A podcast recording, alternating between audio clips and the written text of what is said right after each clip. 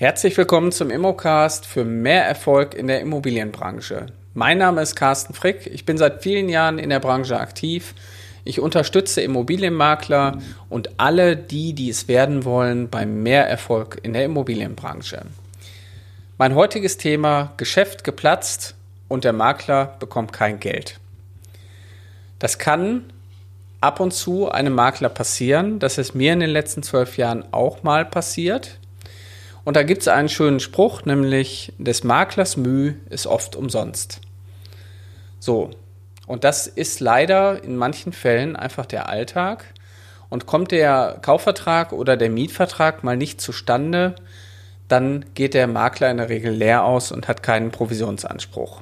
So, jetzt gibt es aber hier ein paar Ausnahmen, da will ich heute drüber sprechen, wie man sich ähm, im Vorfeld auch schützen kann, damit man der Situation ein wenig aus dem Weg geht. Es ist natürlich kein Patentrezept und auch hier vorweg gesagt, auch keine Rechtsberatung in dem Thema. So, die erste Möglichkeit ist, ein anderer kauft die Immobilie. Hört sich jetzt erstmal abstrus an, aber äh, das ist leider ähm, tatsächlich möglich, nämlich es gibt die Möglichkeit eines Vorkaufsrechtes. Das Vorkaufsrecht kann im Grundbuch stehen, es kann für alle Fälle sein, es kann ein Vorkaufsrecht für eine Person sein, es kann aber auch gesetzlich geregelt sein, dann steht es nämlich gar nicht im Grundbuch drin. Also grundsätzlich hat natürlich immer die Gemeinde oder Kommune oder Stadt ein gesetzliches Vorkaufsrecht. Ähm, das ist mir persönlich noch nicht vorgekommen, dass das passiert. Aber es gibt so Sachen wie ähm, in Zweifamilienhäusern gibt es äh, gesetzliche Vorkaufsrechte oder auch ähm, in Eigentümergemeinschaften, wo die Teilungserklärung nach Abschluss eines Mietvertrages entstanden ist. Dann hat der Mieter so ein genanntes gesetzliches Vorkaufsrecht. Und in so Fällen, wenn die anstehen könnten, dann kann der Makler leer ausgehen. Das heißt, er hat seinen Job gemacht, hat einen Kunden besorgt, ist mit dem beim Notar gewesen. Der Notar guckt und sieht, aha, Vorkaufsrecht, schreibt den Berechtigten an und der hat zwei Wochen Zeit darauf zu reagieren, steigt in den Kaufvertrag ein und dann kann der Makler zumindest dem Käufer keine Rechnung stellen. Dem Verkäufer, mit dem hat er ja ein Vertragsverhältnis, da kann er, wenn er eine Provision vereinbart hat, ist bei manchen Maklern auch nicht üblich, kann er seine Provision in Rechnung stellen. So, das ganze Thema kann man absichern. In der erst, im, also ich sag mal, der klassische Fall ist, dass man eine Maklerklausel in eine wirksame Maklerklausel in einen Kaufvertrag mit einbaut. Das heißt, der Käufer verpflichtet sich zur ähm, Zahlung der Provision an den Makler, ähm, wenn er in diesen Kaufvertrag eintritt. Das ist aber auch ähm, immer äh, auch nochmal im Einzelfall durch den Notar zu prüfen weil hier gibt es öfter auch mal ähm, Ansichten, dass diese, ähm, diese Klausel einfach nicht wirksam ist. Deswegen äh, muss man gerade hier bei Vorkaufsrechten im Genauen eben nochmal gucken, wenn im Vorfeld schon absehbar ist, dass äh, ein Vorkaufsrecht im Raume steht, kann ich nur als Praxistipp einfach den einfachen Weg äh, empfehlen Punkt 1, ich würde den Kaufvertrag um die Summe der Provision, also die Summe der die Kaufsumme erhöhen und würde mit im Innenverhältnis mit dem Verkäufer eine Vereinbarung treffen, dass der die volle Provision an den Makler zahlt. Weil somit ist gewährleistet, dass ein sauberes Verhältnis im Innenverhältnis ist und dann äh, kann im Außenverhältnis ein Dritter, der in den Kaufvertrag eintritt, nicht klagen gegen diese Maklerprovision und der muss halt den Kaufpreis akzeptieren, so wie er im Kaufvertrag drinsteht und somit ist auch allen geholfen. Der zweite Punkt ist die Weitergabe eines Exposés oder eines Kaufvertrags.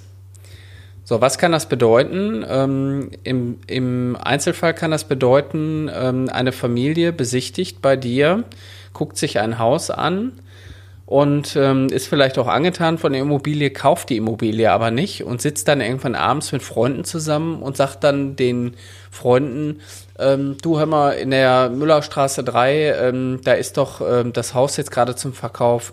Ich habe sogar die Telefonnummer vom Eigentümer. Ich gebe dir die mal, dann meldest du dich einfach bei denen, dann äh, sparst du dir die Maklerprovision. Das ist natürlich gefährlich und ähm, die Weitergabe von Exposés oder auch von Daten da ähm, muss man natürlich ähm, schon genau gucken. Das heißt, ähm, hier empfiehlt sich erstmal grundsätzlich, wenn ihr AGBs bei euch auf der Webseite habt oder die an euren Exposés habt, dass ihr das regelt. Das heißt, ihr könnt den, ähm, den äh, Exposé-Empfänger zur Provision verpflichten, wenn er die, äh, das Exposé weitergibt. Das heißt, der, der das Exposé bekommen hat und die Daten weitergegeben hat, also die Ursächlichkeit ähm, dadurch äh, verschoben hat, der kann dann am Ende zur Kasse gebeten werden. Das ähm, ist im Einzelfall immer schwierig, auch nachweisbar. Ähm, ich kann euch einfach nur empfehlen, ähm, auch wieder hier ein Tipp aus der Praxis, bei jedem Abschluss oder bei jedem Auftrag, den ihr bekommt, den ihr nicht zum Abschluss führt, habt ihr ja die Möglichkeit, im Rahmen der Laufzeit des Vertrages ähm, in das Grundbuch reinzuschauen, dass ihr zumindest zum Ende eurer Laufzeit, auch wenn der Vertrag vielleicht ähm, nicht mit Erfolg gekrönt ist, äh, nochmal ins Grundbuch reinschaut, um zu gucken, was ist denn jetzt mit der Immobilie passiert, hat irgendjemand anders die Immobilie gekauft. In der Regel kriegt man das natürlich auch mit, weil die Eigentümer kommen dann auf euch zu und sagen dann, ähm, hören Sie mal, Herr Frick, ähm, die Vermarktung können wir jetzt einstellen, äh, wir wollen nicht mehr verkaufen. Und ähm, ich erinnere mich jetzt äh, persönlich halt auch an eine Situation, wo ich auch persönlich ähm, in der Vermarktung mit involviert war. Und ein halbes Jahr später ähm, haben wir durch Zufall in der Nähe der Immobilie weil wir, also meine Mitarbeiterin war gerade auf dem Weg zu einer anderen Besichtigung, hat sich einen Kaffee morgens beim Bäcker geholt und hat halt diese Eigentümer beim Bäcker getroffen, die dann rübergegangen sind in ein neues Haus, was wir vor ein paar Monaten, ich sag mal, verkaufen wollten. Und die waren auch in der Besichtigung, die haben es dann auch gekauft. Und dann hat natürlich der Spruch wieder, äh, Lügen haben kurze Beine, ähm, wirklich äh, auch Wahrheit hier. Die mussten nämlich dann am Ende die Provision nachzahlen. So, das heißt, wenn hier ähm, Personen im engen Verhältnis stehen äh, und die Exposés weitergeben, habt ihr trotzdem noch eine Möglichkeit, zumindest einen Funken Hoffnung, an eure Provision zu kommen. Ja, was passiert aber, wenn regulär euer Käufer oder euer Verkäufer den Auftrag kündigt? Dann habt ihr in der Regel nur den Anspruch auf Spesen oder eine Aufwandsentschädigung. Und was sind Aufwandsentschädigungen? Das sind in der Regel Reisekosten, Telefongebühren, Kosten für die Erstellung von einem Exposé, Versand, Porto, Ausfertigung von Kopien, Planunterlagen, Anzeigenschaltung, Inserierung, Werbetafeln und Gebühren, die im Zusammenhang der Immobilienvermittlung stehen, wie zum Beispiel Flurkarten oder irgendwelche anderen öffentlichen Dokumente. Das ist natürlich in der Regel gar nicht der große Batzen, der, das, ähm, der in der Rechnung mit drin steckt, weil der größte Teil eurer Arbeit ist natürlich die Dienstleistung, die Zeit, die da reingeflossen ist, die Stunden, die ihr in dem Objekt verbracht habt. Die könnt ihr aber in dem Fall natürlich leider nicht ähm, ähm, wieder zurückfordern. Das heißt, ihr könnt hier ein paar Unkosten zurückbekommen. Ich habe auch hier einen Praxistipp. Ähm, in der Regel, wenn sowas eintritt, ähm, dann spreche ich mit den Eigentümern und finde auch eigentlich immer einen ganz guten Kompromiss. Man wird natürlich niemals die volle Provision bekommen, aber man muss natürlich auch gucken, wie viel habe ich denn eigentlich schlussendlich für den Eigentümer geleistet. Und derjenige, der auch eure Arbeit zu schätzen weiß, ähm, der wird euch zumindestens mehr als diese aufgeführten Kosten bezahlen, so dass man sagen kann, okay, ich habe kein Geld verdient, aber ich habe auch kein Geld mitgebracht. Das ist natürlich ähm, eigentlich der schlechteste Fall, der eintreten kann. Den wünsche ich natürlich keinen. Aber ich habe halt auch wieder aus der Praxis hier festgestellt, ähm, pflegt einfach einen guten Kontakt zu, ähm, zu euren Eigentümern, dokumentiert viel auch während der Vermarktung und ähm, mein Erfolgsrezept hier ist, führt mit Eigentümern regelmäßig Feedbackgespräche während der Vermarktung. Auch wenn eine Vermarktung mal nicht ähm, wirklich erfolgreich läuft, dann ist es eine ganz, ganz große Kunst, in schwierigen Zeiten gute Gespräche zu führen und neue Lösungen zu erarbeiten, damit die Vermarktung erfolgreich wird. So, der letzte und auch nicht unwesentliche Punkt ist das Widerrufsrecht. Was passiert, wenn ein Verkäufer, sprich ein Auftraggeber von euch, das Widerrufsrecht in Gebrauch nimmt. Gerade am Anfang, wenn ihr einen Maklervertrag abschließt, hat der Verkäufer ja auch ein Widerrufsrecht. Da müsst ihr erstmal darauf achten, dass ihr die Form des Widerrufes auch vernünftig einhaltet. In der Regel über den Widerruf belehren, eine Musterwiderrufsbelehrung beifügen Und wenn ihr schon vor Ablauf der Widerrufsfrist anfangen wollt, müsst ihr den, also innerhalb dieser Widerrufsfrist anfangen wollt, dann müsst ihr das separat nochmal ähm, dokumentieren und am besten lasst ihr euch das auch unterschreiben. Das heißt, ähm, da ist auch mein Tipp wiederum äh, bei der Widerrufsfrist.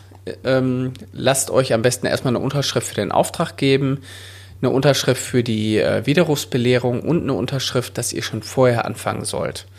Weil im schlimmsten Fall habt ihr eine perfekte Arbeit hingelegt, habt den Kunden schon über ein halbes Jahr vorbereitet, äh, arbeitet ganz normal, macht das Exposé fertig, kontaktiert eure eigenen Kunden, findet relativ schnell einen Käufer, der das kaufen möchte, bringt die Kunden schon zusammen nach 14 oder vor 14 Tagen und dann habt ihr eigentlich ein Problem, weil dann kann der äh, Eigentümer kündigen und ihr geht letztendlich leer aus. Das kann man hier regeln.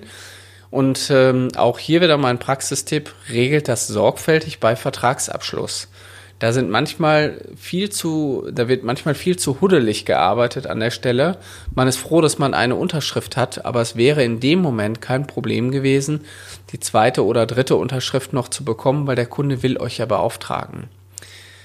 Mein Tipp, ähm, lasst dahingehend vielleicht auch nochmal euren Auftrag, euren Maklervertrag kontrollieren. Ähm, ihr seid gut beraten, wenn ihr beim IVD vielleicht auch Mitglied werdet, Immobilienverband Deutschland. Da gibt's Anwälte, Experten, die sich auch um sowas kümmern, die da auch mal reingucken können. Im Rahmen der Verbandsmitgliedschaft ähm, kann man da auch sich erstmal kostenfrei beraten lassen.